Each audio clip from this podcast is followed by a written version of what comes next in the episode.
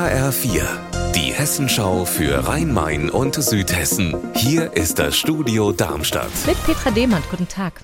Eigentlich wollte eine Groß-Gerauer Familie ihr Haus verkaufen und ins Ausland gehen. Aber weil sie an Betrüger geraten ist, musste sie fast ein halbes Jahr lang mit Hauskaufnomaden unter einem Dach wohnen. Anna Vogel, wie kann das denn sein?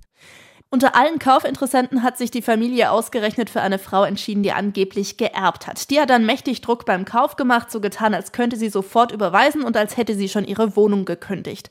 Aus Mitleid hat die Groß-Gerauer Familie dann die Frau, ihren Mann, drei Kinder, Hunde, Kaninchen und Fische einziehen lassen und die haben sich's richtig bequem gemacht, aber nie gezahlt. Offiziell dagegen tun kann nur ein Gericht etwas, das braucht aber und bis dahin ist die Situation so eskaliert, dass vor drei Wochen jetzt das Jugendamt eingeschritten ist und den Hauskaufnomaden Monaten eine andere Bleibe angeboten hat. Heute, fast ein halbes Jahr nach dem Einzug, hat das Landgericht Darmstadt entschieden, das Haus gehört der Großgerauer Familie und die anderen müssen raus. Wie geht's denn den Eigentümern jetzt?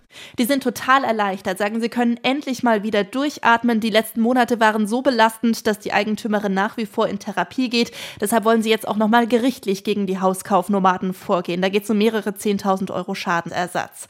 Und dann will die Familie jetzt nochmal versuchen, das Haus zu verkaufen. Aber klar ist, diesmal kriegen kriegen die Käufer erst einen Schlüssel, wenn das Geld auch auf dem Konto ist. Wer mit dem Rad durch den Odenwald fährt, der braucht Zeit und starke Nerven. Oft sind die Straßen sehr eng und kurvig, Radwege gibt's kaum. Das soll sich durch ein neues Radverkehrskonzept des Odenwaldkreises ändern. Als ersten Schritt sollte testweise ein Schutzstreifen eingerichtet werden, doch das ist jetzt vom Tisch. HR-Reporterin Stefanie Hofmann, was ist da passiert? Das zuständige hessische Verkehrsministerium hat den Schutzstreifen, der auf die Fahrbahn zwischen Dorf-Erbach und Erbuch gemalt werden sollte, abgelehnt.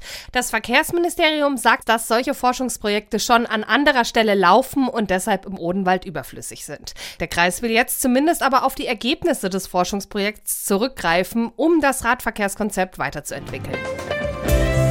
Unser Wetter in Rhein-Main und Südhessen. Die Schnee- und Regenschauer sind für heute weitestgehend durchgezogen. Ab jetzt kommt hier und da auch mal die Sonne raus. Die Temperaturen liegen zurzeit bei etwa 5 Grad in Beuberg-Neustadt und bei 6 Grad in Eppstein im Main-Taunus-Kreis.